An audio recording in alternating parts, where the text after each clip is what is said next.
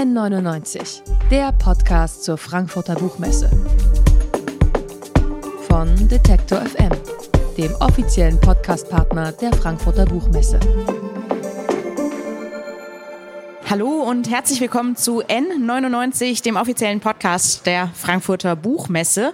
Und wir sind hier auch live auf der Messe am Stand von Detektor FM und hier in diesem Podcast und insgesamt auf der Messe wurde schon viel gesprochen über Frauen, über Feminismus und Sexismus. Jetzt müssen wir also dringend mal über Männer sprechen. Wir wollen ja schließlich nicht, dass sich am Ende da irgendjemand benachteiligt fühlt. Über Männer, die sich ganz grundsätzlich benachteiligt fühlen, spreche ich jetzt mit Tobias Ginsburg. Er hat ein Jahr lang undercover recherchiert in der sogenannten Manosphere, wie er das nennt. Unter anderem? Unter anderem unter Männerrechtlern und Frauenhassern, Internet-Trollen, unter harten Rappern und rechten Burschenschaftlern. Also kurz gesagt, er hat eine Menge ganz extrem männlicher Männer getroffen und aus dieser Recherche ist ein Buch entstanden, Die letzten Männer des Westens heißt das und wie diese letzten Männer des Westens drauf sind, das kann er uns gleich selbst erzählen. Er sitzt nämlich hier neben mir, Tobias Ginsburg. Schön, dass du da bist. Vielen Dank für die Einladung. Also ich hoffe, das ist jetzt nicht allzu großer Spoiler, wenn ich verrate, das sind nicht unbedingt die allersympathischsten Jungs, die du da getroffen hast auf deiner Recherche durchgehend. Fandst du nicht? Ähm, du warst die ja, netten Nazis. Die netten Nazis. Du warst ja undercover selbst als Männerrechtler unterwegs. Auch nicht so eine sympathische Rolle. Wie oft musstest du duschen während dieser Zeit? Ähm, ja, so, so, so ein seelisches Duschen hinterher kommt oft. Äh, vor allem, es wurde dann ja auch sehr schnell äh, sehr viel hässlicher, eskalierte immer mehr. Und ja, klar, dann hat man so etwas wie einen seelischen, emotionalen Kater und ekelt sich halt auch vor dem, was ich dann halt logischerweise in den Situationen verkörpern muss, sagen muss, in gewisser Weise denken muss. Nicht? Man, man lernt ja die Sprache. Ich spreche mittlerweile fließend rechtsextrem, mit verschwörungstheoretischem Dialekt oder neurechtem Einschlag, je nachdem. Und das muss man dann auch irgendwie von der Zunge schaben. Jetzt bist du ja im echten Leben kein Sexist, kein Rechter und du bist Jude. Das klingt nach einer Kombination, die sich nicht so besonders gut eignet, um sich unter rechte Sexisten zu mischen. Doch, hervorragend. Ich bin ein weißer Mann. Ich kann machen, was ich will. Wie groß war denn deine Sorge, dass du da, dass du da auffliegst, dass das vielleicht auch gefährlich wird? Du musstest ja auch ununterbrochen Bier trinken. Also da ist ja ein bisschen schwierig, vielleicht diese Rolle zu halten. Ja, schwierig. Ähm, es gibt saugefährliche Situationen. Ne? Keine, keine Frage. Die Sache ist, äh, das verstehst du später während du in so einer Situation bist, wo du jetzt einfach funktionieren musst, wo ich meinen Text zu sagen habe, meine Rolle zu erfüllen habe, die Sachen herauszufinden habe, die ich herausfinden will, in dem Moment äh, geht das eigentlich relativ an einem vorbei. Wenn überhaupt hinterher. Ja, in dem Moment, wo dann eben der seelische Kater einsetzt, da merkt man dann, um Gottes Willen, wo war ich da eigentlich gerade oder wo ist denn da eigentlich meine eigene Grenze? Das ist, das, das ist natürlich spooky. Aber die größere Angst de facto spüre ich nicht, wenn ich was Schlimmes erlebe, sondern wenn ich nicht verstehe, was um mich herum passiert. Das ist ja dann quasi auch der Motor, den ich habe. Ich gehe da ja nicht rein, weil ich der Verfassungsschutz wäre, der macht das eh nicht, den scheint so Extremismus nur so halb zu interessieren, oder die Antifa, sondern ich gehe rein, weil ich im Vorfeld Angst habe. Und ich weigere mich, Angst zu haben vor den Nazis, Antidemokraten, Neofaschisten, ähm, die Menschen, die Angriff auf unsere Demokratie verüben. Also muss ich hinter die Kulisse gucken. Und ist die Angst tatsächlich kleiner geworden? Jedes einzelne Mal, tatsächlich. Das, das weil, freut mich für dich, weil meine Angst ist nach dem Lesen des Buches ehrlich gesagt größer geworden. Gut. Ja. Gut, soll sie auch. Also ich bin nicht hier, um zu sagen, hey Leute, wird schon, alles gut. Ähm, und bei H&M gibt es äh, Shirts mit äh, Black Power und äh, Feminism Rules für 8,99. Das reicht nicht. Also klar, diese Gesellschaft, in der wir leben, all das, was wir geschafft haben, was wir erreicht haben, von, äh, und ich rede hier nicht über die Demokratie, sondern allein den sozialen Prozess, den wir gemacht haben in den letzten 30 Jahren, die Teilhabe an dieser Gesellschaft, die es gibt, das ist immens. Das ist unvorstellbar. Als ich, als ich ein Kind war in den, in den 90s, da war das Lustigste im Fernsehen ein Mann, der sich wie eine Frau verhält oder der mit einem lustigen chinesischen Akzent redet. Das, das, das fanden wir mega witzig. Das war das Maximum. Die Möglichkeit, dass marginalisierte Menschen derart mitsprechen können unserer, in unserer Gesellschaft, ist unerhört, ist wahnsinnig. Aber deswegen dürfen wir nicht glauben, es sei selbstverständlich, weil die Gegner dieser offenen Gesellschaft, dieser Gesellschaft der vielen, dieser Demokratie, die lauern und die sind vernetzt und während ich, mir es besser geht, wenn ich weiß, was passiert und nicht nur irgendwie deren se gruselige Selbstinszenierung sehen muss oder über die lache und denke, haha, das sind ja irgendwelche so proletarischen mhm. Vollidioten. In dem Moment, wo ich sie zu fassen greife, geht es mir besser. Wäre halt gut, wenn wir alle das anfangen zu verstehen, was eigentlich passiert in diesem Land und nicht mhm. nur hier. Du beschreibst ja auch in dem Buch dann einige Male, dass dir die Situation vor Ort zu viel wird. Du hast gerade gesagt, du sprichst mittlerweile fließend rechtsextrem, aber auch in diesen Situationen, gerade in denen, die du gerade benannt hast, auch, äh, wo du nicht genau weißt, was geht hier eigentlich ab, ist es wahrscheinlich auch dann schwierig, den richtigen Ton zu finden. Was waren denn die, die Momente, wo du mit einem bisschen Abstand im Rückblick sagen würdest, das wäre jetzt wirklich richtig schlimm. Diese Dudes sind einfach richtig gefährlich. Ähm, das kann ich nicht so pauschalisieren, weil ich könnte jetzt natürlich für das Publikum und für die Hörerschaft erzählen von den ekelhaftesten Sachen, die der ekelhafteste Nazi gesagt oder zugegeben hat oder irgendwelche Putschpläne. Das, was jetzt so spektakelmäßig wäre, das käme gut an. Aber ja, was, was denken wir? Nazis machen Nazi-Sachen, selbstverständlich. Faschisten sind Faschisten. Ähm, gruselig ist, wenn ich halt wirklich, was du angesprochen hast, ich war anfangs in dieser Manosphere unterwegs, also mhm das nennt man Maskulisten. Das sind Männer, die sind davon überzeugt, dass äh, sie als äh, heterosexuelle, größtenteils heterosexuelle Männer die wahre, unterdrückte äh, äh, Gesellschaftsschicht seien. Das glauben sie wirklich. Und eigentlich leben wir in einem Matriarchat und es gibt eine, im Zweifelsfall eine Verschwörung der Feministinnen und jede Politik ist nur Frauenpolitik und so weiter und so fort. Diese Menschen, das sind gekränkte Leute, traurige Säue, also wirklich arme Menschen, mit denen du auch Mitleid hast, äh, verzweifelte Scheidungsväter, bösartige Sexisten, breites Spektrum, alles Mögliche. Aber solche Leute lassen sich halt wahnsinnig leicht instrumentalisieren. Und wenn ich anfange, rechte Parolen und dann rechtsradikale Parolen und irgendwann wirklich demokratiefeindliche Parolen in diesen Kreisen zu hören, dann wird mir mulmig. Das ist unerträglich. Wenn du halt einfach merkst, dass dieses Gedankengut auch in der schönen, gemütlichen, bürgerlichen Mitte unserer Gesellschaft mhm. angekommen ist.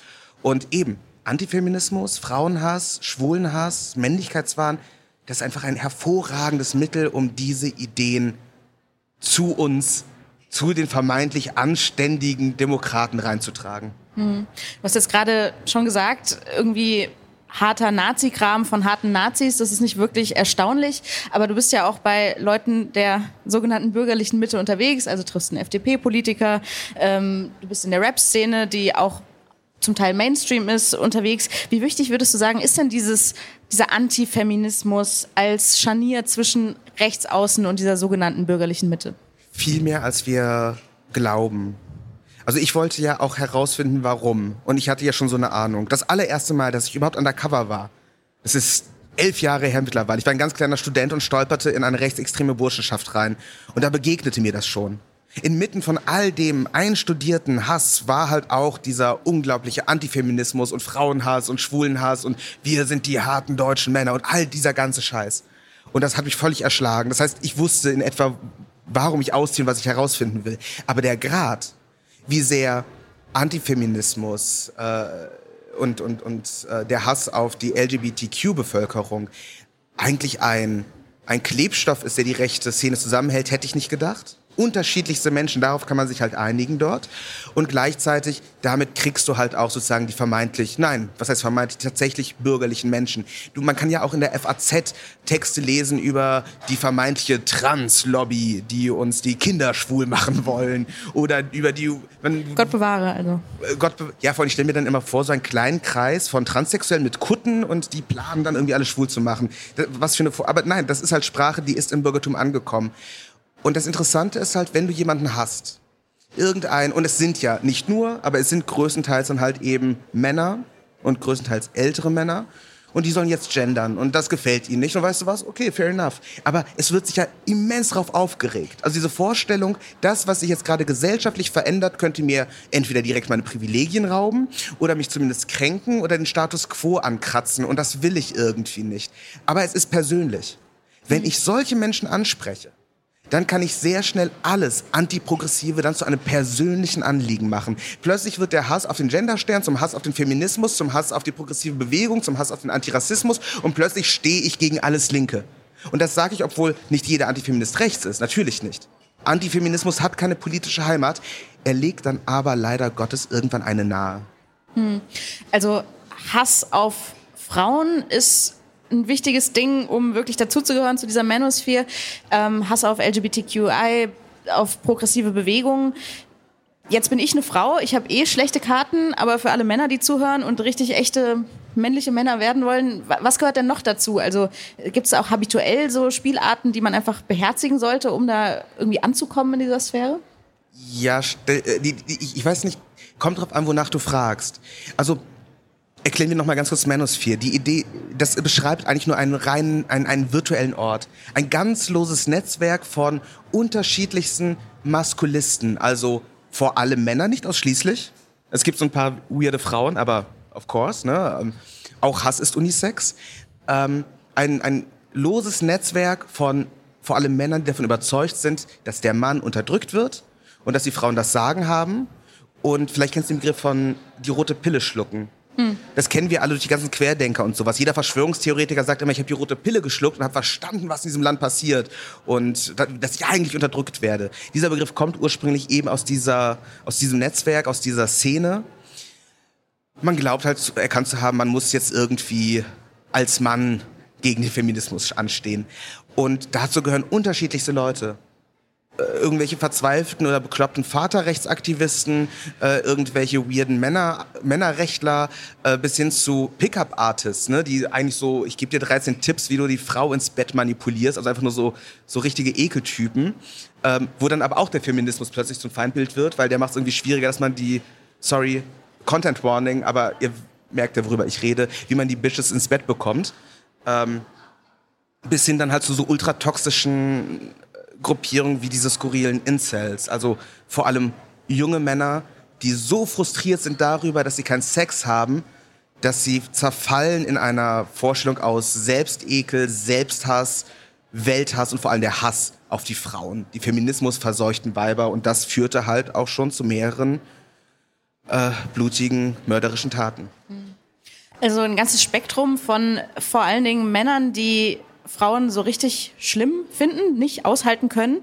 Den Feminismus, ne? Also wenn du das jetzt sagst, du kriegst jetzt sofort die Kommentarspalten voll mit, ich bin Pickup-Artist, ich liebe die Frauen. Ich brauche jeden Tag 19 von denen, ich hasse doch keine Frauen. So, das ist so das Standardargument. Auch der Männerrechtler, ich habe doch kein Problem mit Frauen, aber können wir darüber sprechen, dass Männer fünf Jahre früher sterben und keine Chancen haben vorm, äh, vorm, beim Sorgerechtsstreit?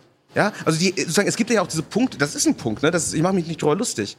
Obdachlosenquote, äh, Suchtprobleme, ähm, Selbstmord, viermal so hoch bei Männern wie für Frauen. Der Witz ist, das sind politische Probleme, wo sich Leute drum kümmern. Was man dann nicht braucht, sind irgendwelche Antifeministen, die rumbrüllen und deswegen jetzt sagen und uns dann versuchen, irgendwie aufzuopfern und, und daraus so ein Hassnarrativ bilden. Die, diese, diese Grundargumente sind halt gut, aber deswegen sind das Frauenhasser viele, ja, schlicht und ergreifend. Aber Antifeminismus ist halt elegant, ne? Sie machen mich mhm. zum Opfer und jetzt musst du aktiv werden. Wehre dich, Mann. Also dann korrigiere ich mal zu ein breites Spektrum an FeministInnen-Hassern. Ähm, dein Ziel, schreibst du selbst, war zu verstehen, was diese Leute antreibt, was die eigentlich wollen, warum die tun, was sie tun. Du hast eben schon gesagt, es gibt so ein paar valide Punkte, für die müsste man sicherlich anders eintreten, als sie das tun. Ähm, aber es gibt die. Ich habe so ein bisschen den Eindruck, du bist es gab immer wieder Momente in dem Buch, wo du kapitulieren musstest vor diesem Anspruch, was, zu verstehen, was diese Leute wirklich antreibt, weil so ein bisschen nichts übrig bleibt als dieser blanke Hass. Hattest du das, hattest du das Gefühl, du kommst irgendwann nicht weiter? Bei einzelnen Menschen, und vermutlich sind das dann genau die, über die ich schreibe. Also, ja, ich bin ja von Haus aus kein Journalist. Ich gehe da nicht rein mit einem, mit einem Blick. Ich mache, also sozusagen, was ich mache, ist, ich mache kurios, gefährliche, seltsame, äh, äh, Undercover-Sachen. Daraus mache ich dann ein investigatives Sachbuch und das soll sich dann im besten Fall lesen wie ein Roman. Ich will die Menschen verstehen. Ich gehe ja rein mit Empathie. Ich gehe auch nicht rein, wo ich dann sage, alles klar, ich habe jetzt meine feste Meinung von Männerrechten, sondern ich hoffe, dass ich dann was verstehe. Weil das ist das, was ich habe, Empathie. Und, und wenn ich mit jemandem Mitleid habe, dann ist es gut und nicht schlecht. Und sei das ein arschgefährlicher Nazi. Ich verstehe dann etwas darüber, warum die Leute reingerissen werden in diese Welten. Aber gerade bei diesen Maskulisten, diesem Männerrechtler, es wird so schnell so unglaublich, unerträglich erbärmlich und so traurig. Äh, dann sitzt, redest du mit jemandem, du bist dir sicher, hey, ich glaube schon, dem Typ wurde einfach ein Unrecht angetan. Sicher, der rechnet auf, ja, der glaubt so äh, 1-0 für die Männer, weil hier geht es uns schlechter als den Frauen, also so ein Quatsch, ne? Dabei sind all diese Punkte, auch die validen, sehr, sehr komplex. Aber das ist jemand, da habe ich nur Mitleid. Und ich mag ihn auf eine skurrile Art und Weise, auch wenn alles, was er sagt, schief und quer und falsch ist. Und dann eine Stunde später reden wir darüber, wie man Frauen am besten zwischen die Beine tritt, weil um sich vor Vergewaltigung zu schützen, gibt es nämlich Kurse für Frauen zur Selbstverteidigung. Man tritt Männern zwischen die Beine. Für einen Männerrechtler eine absolute Katastrophe. Das gegen die Genfer Konventionen. A, es gibt ja gar nicht so viele Vergewaltigungen. B, der arme Mann, dessen Leben wird ja zerstört. Konsequenz, wir müssen Jungs und Männern beibringen, Frauen, mit Verlaub, ich zitiere hier, inklusive der falschen Grammatik, in die Klitoris zu treten. Und dann sitzt du da. Und dann suchst du deine Empathie. Und mhm. alles, was ist, ist ein Mangel an Glaube. Das war auch einer der wenigen Momente in meinem ganzen Leben, also in diesen elf Jahren, die ich diesen Mist schon mache, dass ich lachen musste. Ich konnte nicht anders. Schwieriges Timing wahrscheinlich, um zu lachen. Ich habe tatsächlich, es geht ja noch weiter, die Story damit, dass er dann am Ende noch sagt, und es ist für die Frauen auch gar nicht so schlimm für die Männer, weil die können ja dann weiterhin Kinder gebären. Und da war für mich der Zum Moment, Kotzen, wo ich sagte, okay, cool, danke, ähm, das, das ist ja nett. Surreal, oder? Das ist ja ein bisschen absurd, gerade bei diesen Männerrechtlern, weil man ja eigentlich denken könnte, bei diesen validen Punkten, die du genannt hattest, könnten eigentlich Frauen- und Männerrechtler auch gemeinsam zusammenarbeiten im Sinne von einem Verständnis von das System Patriarchat ist für so gut wie alle Frauen beschissen und für relativ viele Männer auch nicht so cool. Also Anders. Ich, ich, ich bin da härter. Ich bin da härter. Ich sage, das Patriarchat ist für alle beschissen. Weil naja, es gibt so ein paar so ja, nein, nein, wenige nein, Männer, die so profitieren so davon. Richtig, aber das ist ja das Problem. Die Vorstellung vom Patriarchat wäre ja, und das ist das Problem, Ignoranz ist ja auch ein Machterhaltungsmittel. Ne? Der, der Masku oder der Rechte oder im Zweifel der Springer-Zeitungsleser sagt ja, es gibt gar kein Patriarchat. Weil es gibt ja auch mächtige Frauen. Nee, nee, nee, nee, nee. Nein, es geht nicht darum, dass es allen Männern gut geht und allen Frauen schlecht. Die Idee des patriarchalen Systems ist es, es gibt ganz, ganz, ganz wenige Männer, und die profitieren, die anderen kriegen aufs Maul. Und noch viel, viel, viel, viel, viel weniger Frauen. Das ist das System. Und das Versprechen ist, hey, irgendwann kannst du auch nach oben kommen und so richtig schön den anderen aufs Maul geben. Und das ist das System. Wir alle sind das Patriarchat. Aber die wollen das halt missverstehen. Sie wollen halt glauben, äh, es gibt eine mächtige Frau, also gibt es kein Problem mit Sexismus.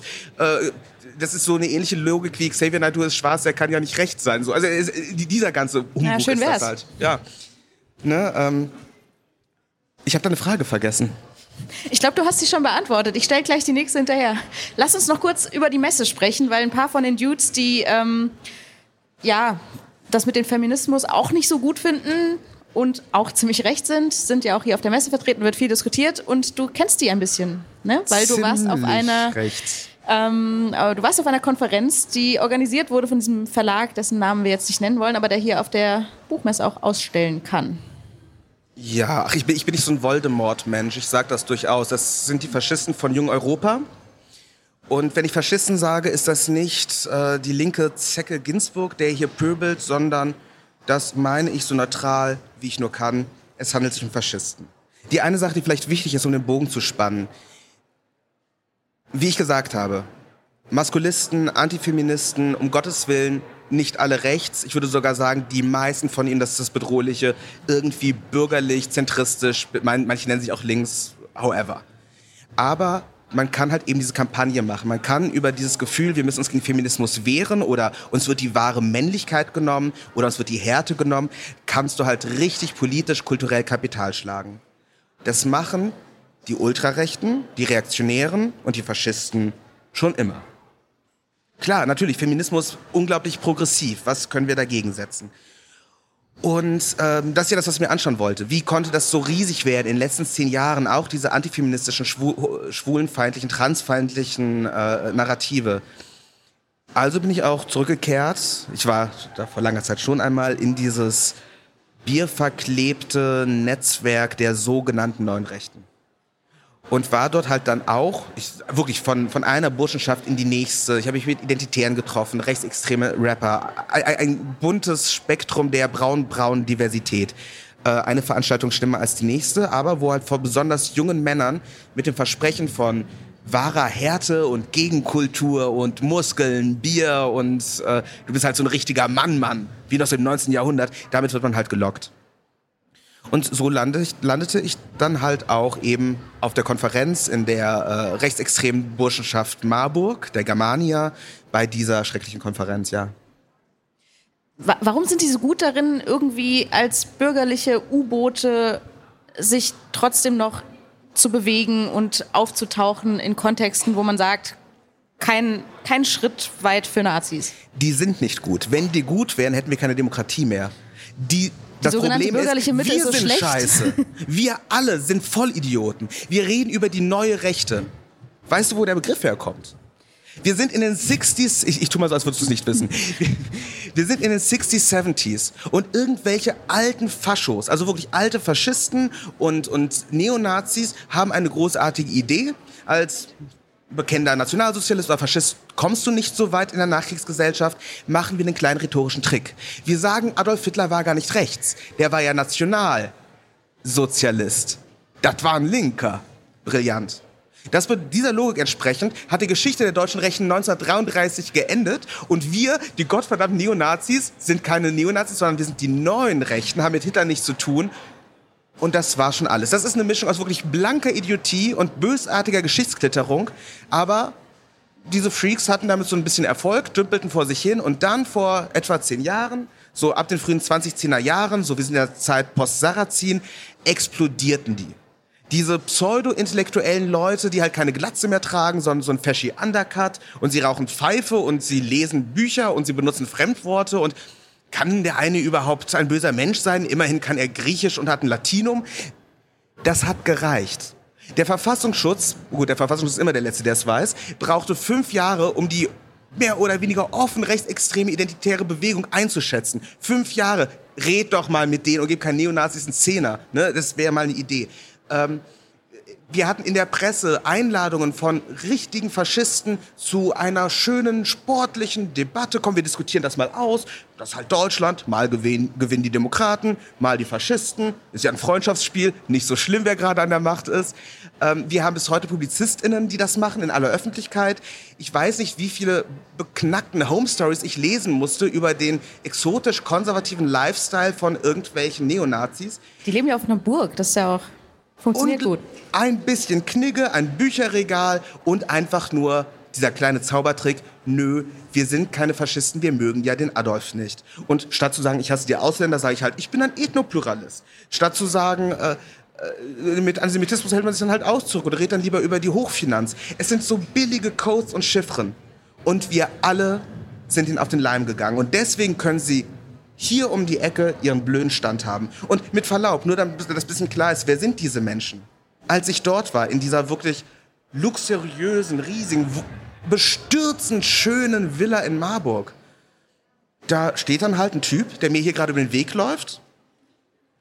Und ich weiß nicht, ob er mich wiedererkannt hat. ähm, und der hält dann einen Vortrag darüber, dass die Casa Pound in Italien doch wirklich vieles gut macht. Die sind so jugendlich und agil. Die Casa Pound das sind wieder, ist wiederum ein Schlägertrupp, der ganz offen sagt, wir sind die Faschisten des dritten Jahrtausends. Und dann applaudiert man. Also wieder, es ist kein Geheimnis. Und dann redet man über das Volk und dann redet man halt über die Zukunft Deutschlands und äh, alle möglichen Rassismen. Und es ist zum Kotzen, aber sie wirken langweilig, sie wirken normal nach draußen. Und das reicht, dass wir ihnen auf den Leim gehen. Ganz normale, nette Jungs. Für alle, die jetzt wie ich bis zu diesem Vorgespräch zwischen uns beiden gedacht haben, die gute Nachricht ist wenigstens nur ein rechter Verlag da. Ähm, du hast mir erzählt, du hast auch noch mehr getroffen, die mm. du kennst, weil du für dein Buch auch in Polen recherchiert hast. Was hat es damit auf sich? Also, es wäre ja schön, wenn die Antifeministen nur ein paar Neonazi-Freaks in Deutschland wären und dazu ein paar verwirrte Maskus im Internet oder sowas. Erstmal prozentual stimmt das schon mal nicht. Also ich, es gibt so eine ganz gruselige Statistik, die kann viel bedeuten oder wenig, aber vom Bundesfamilienministerium eine Statistik, 40 Prozent aller Männer würden zumindest einige maskulistische Argumente äh, äh, für richtig halten. Kann viel bedeuten, kann wenig bedeuten, aber das Potenzial ist halt da. Ne? Genderstern, das ist ja zu, dieses immer, es ist zu viel und die Frage ist, wie weit geht man dann noch mit? Ne? Das, nicht, dass jemand, der sagt, ich will keinen Genderstern haben, ein böser Mensch ist, aber da ist halt immer ein Potenzial da. However, Gott, werden mich deine Hörer hassen. Das habe ich zu, egal. Gut, ähm, nein, aber dahinter stecken halt wirklich Netzwerken und Kampagnen.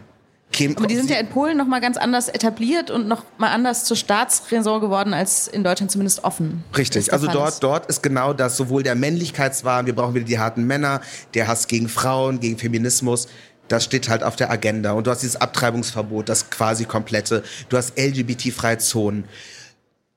Und dahinter stecken halt Netzwerke und vor allem ein Institut, die wirklich so die Architekten davon sind und übelst vernetzt in alle Ministerien, Gerichtshöfe, so. Ich habe mich da natürlich eingeschmuggelt. Ich wurde zum AfD-Männerrechtsaktivisten und schrieb einfach mal hin ein paar Faxe und Briefe nach Brüssel zu denen im Büro, weil natürlich haben sie dort auch ein Büro nach Warschau und dann saß ich halt bei denen. Und das Interessante ist, diese Menschen, ich habe es gesagt, gehören zu riesigen Netzwerken und dahinter steckt halt auch Geld wirklich von rechtsreligiösen Fundamentalisten. Die TFP ist eine brasilianische Sekte aus den 60er Jahren. So richtig fucking insane. Es gab da so diese linke Befreiungstheologie. Die hatte die ganz schöne Idee, hey, Jesus mochte arme Leute und mochte teilen, warum machen wir das hier nicht? Dann wurde die TFP gegründet, katholische Sekte, katholische Fundamentalisten und sagt, nein, die Armen haben das Maul zu halten, weil oben ist der liebe Gott, dann kommt der Reiche, dann kommt der Arme. Oben ist der liebe Gott, dann kommt der Mann, dann kommt die Frau und so weiter und so fort. Harte Hierarchien. Und die wollten dann ein Reich Gottes auf der ganzen Erde bauen. Und auf der ganzen Erde bedeutet, sie mussten aus Brasilien raus und kamen dann auch über die 70er nach Europa und gerade in, gerade in Polen waren sie halt immens erfolgreich und waren quasi auf Papier die Mitgründer von diesem Institut, das jetzt dieses Abtreibungsgedöns macht. In Deutschland sind sie auch aktiv, wer hätte es gedacht? Und ja, sie stellen hier aus. Sie haben hier so einen kleinen Verlag, DVCK, Deutscher Verein für christliche Kultur oder katholische Kultur, irgendwie sowas. So, das sind halt wirklich widerwärtige Abtreibungsgegner, Schwulenfeinde, Frauenhasser, und auch wenn sie in Deutschland so ein bisschen surreal wirken, weil hier kommt halt so ein rechtsreligiöser Fundamentalismus nur in ganz kleinen Kreisen an.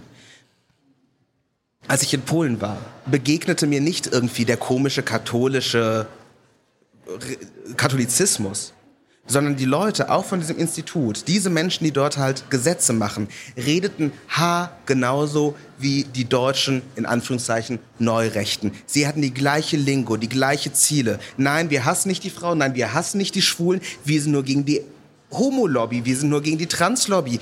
Ähm, diese LGBT-freie Zone nennt sich auch LGBT-Ideologie-freie Zone. Und was haben wir dann gelacht, als ich da undercover war, darüber, wie großartig das ist? Weil so kriegst du die Leute agitiert und man muss auch nicht mal diese schrecklichen vier Buchstaben LGBT aussprechen und wir kriegen die Leute so richtig wütend. Also es ist wirklich Strategie, aber die Netzwerke dahinter sind alt. Und es geht, geht hier auch noch um Gelder, die aus, aus den USA kommen, Kampagnen von Steve Bannon. Es geht um Putin. Meine Damen und Herren, es gibt viele schöne Sachen in meinem Buch, man könnte kotzen. Also brasilianische christliche Fundamentalisten, die in Polen das Abtreibungsgesetz vorantreiben und jetzt hier auf der Buchmesse ausstellen. Lass uns nochmal zurückgehen zu dem Potenzial, was schlummert und weg von den Leuten, die schon in richtig gruseligen Machtpositionen sind. Ähm, was machen wir jetzt mit denen? Also was machen wir mit diesen ganzen verletzten Männer-Egos, bevor die anfangen, alle komplett durchzudrehen? Ähm, ich mag die Frage aus einem Grund nicht. Und zwar, es gibt keine pauschale Antwort, weil es gibt ich rede hier über keine homogene Gruppe. Wir haben jetzt so ein breites Spektrum abgesprochen und wenn wir über einen winzigen Ausschnitt sprechen würden, wenn du mich fragen würdest, was machen wir mit na, ich rede jetzt ganz konkret, sorry, ich, ich versuche es ja. nochmal äh, für dich ein bisschen einfacher zu machen. Also von, von dem, was du gesprochen hast und das Potenzial genannt hast, was so schlummert. Also nicht denen, die hm. schon organisiert sind in Rechten, in antifeministischen Bewegungen, ja. Verbänden, Organisationen, sondern denen, die einfach ja, Gender nicht cool finden, aber auch dann darüber hinaus bereit sind zu sagen, mhm. das geht so alles nicht weiter und die Frauen haben zu viel Macht. Ja, selbst da es ist eine heterogene Gruppe. Und das ist immer ganz wichtig, ne? Ähm, von wegen alle in einen Topf werfen. Die Ideologie mag sehr homogen sein, die Menschen sind es natürlich nicht. Und sozusagen wir als Privatperson müssen halt auch auf diese Menschen als Menschen gucken. Es bringt nichts zu sagen, mein Gott, das ist ein Idiot oder äh, äh, jemanden anzubrüllen, das ist ein Nazi, mit dem rede ich nicht. Oder, ich rede hier wirklich über den privaten Kreis irgendwie. Wenn du etwas verändern willst, bringt es nichts. Gleichzeitig musst du schauen, wann bringst du dich in Gefahr. Es sind, es sind zermürbende Gespräche, die man dann führt. Wer die Kraft hat, wenn man so jemanden im Familienkreis hat, im Freundeskreis, im Bekanntenkreis, Wer die Kraft hat, solche Debatten zu führen, zu widersprechen, aber gleichzeitig halt Empathie nicht zu verlieren, ja, im Hinterkopf zu behalten, dass das Menschen sind, der schafft damit eine ganze Menge. Aber es ist zermürbend. Und es ist anstrengend und ich kann das auch von niemandem erwarten. Das ist ein Liebesbeweis für einzelne Menschen. Und grundsätzlich, wenn wir uns überlegen wollen, was wollen wir verändern, dann müssen wir ganz, ganz basal anfangen. Dann geht es um Aufklärung, es geht um Bildung und zwar schon in der Schule. Es ist doch unmöglich, dass die Leute Kampfbegriffe aus Worten machen, die sie nicht verstehen. Sie will, was ist denn der Feminismus? Was ist Intersektionalität? Was ist das Patriarchat? Was bedeuten diese Begriffe? Was ist eigentlich dieser Faschismus? Jetzt gerade, es ist doch schön, dass wir diese Debatte hier haben, aber ich habe nicht das Gefühl, dass wir uns deswegen mit deren Inhalten oder deren gefährlichen Ideen auseinandersetzen, sondern es bleibt immer so auf der Oberfläche. Wir stehen gegen diese oder jene. Wenn wir etwas verändern wollen, müssen wir uns leider Gottes mit den Inhalten auseinandersetzen. Sowohl mit positiv besetzten Begriffen als auch mit ne negativ besetzten Begriffen. Weil so wie es gerade läuft, ist es halt eine Oberflächendebatte und nächstes Jahr auf der Buchmesse geht's weiter. Tobias Ginsburg, dieses Jahr zu Gast auf der Frankfurter Buchmesse, sein Buch Die letzten Männer des Westens, Antifeministen, rechte Männerbünde und die Krieger des Patriarchats, erschienen bei Rowold, äh, Rowold Polaris.